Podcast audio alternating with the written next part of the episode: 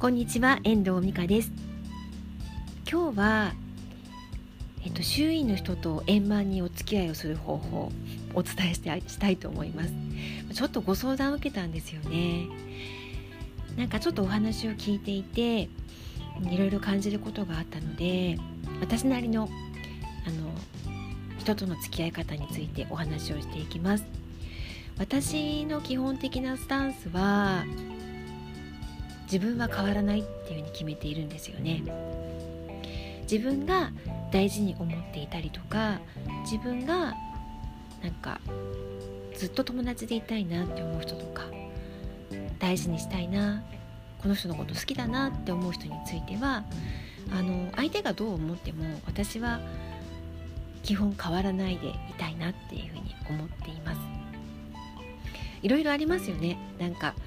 連絡が取れなくなったりとか なんか自分が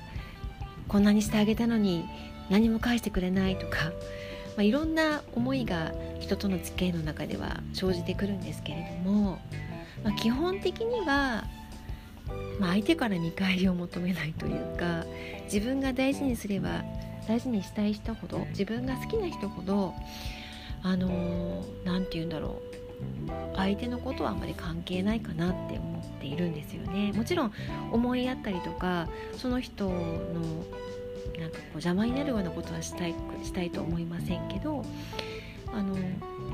その人がどんな反応であろうが自分のことを避けていようが自分のことをなんかなんて言うのかないぶかいぶかしそうにとか避けていたりとかもそんなことがあったとしても自分がその人のことが大事であれば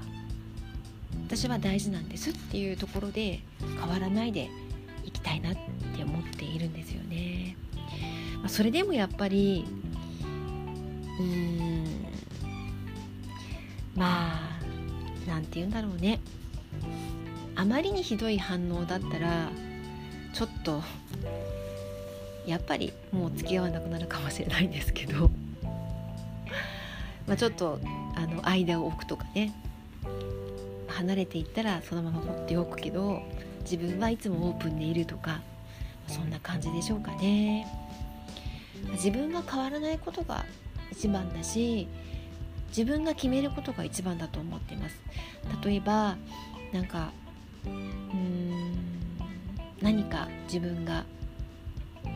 あなたのためにしてあげてるのにっていうことがあるというよりは自分が決めたからこれをやっている。あなたのためにっていうかまあそうなんだけど、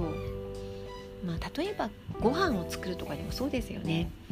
私ちょっとおかしいのかもしれないんですけど我が家の場合も、まあ、自分のためにご飯を作る。決して家族のためではない。自分がちゃんとしたいから自分があの美味しいご飯が食べたいからご飯を作って、まあ、そこに一緒に家族もどうぞっていう感じ、まあ、自分本位というか自分勝手とも言うのかもしれないんですけど、まあ、そのくらいの気持ちでいた方がいいかなって私は思っています、まあ、子供だったらちょっと仕方がないけどねあなたのためにご飯を作りますとか子供のためにでも子供が喜ぶ顔が見たい自分がいるからご飯は作るんですけどね。私はなんかそんな風にえています。うん。あなたのためにしてあげてるのよっていうのが一番なんか相手も辛いしこちらも辛くなってきますよね相手の反応が。ちゃんと自分の思い通りに書いてこなかったら。うん。やっぱり自分で決めること自分がどうしたいのかっていうところを決めることで行動はしていくのが一番かなって私は思っています。お役に立てればいいなって思っています。こんな私の話が。では今日はこの辺りで終わりたいと思います。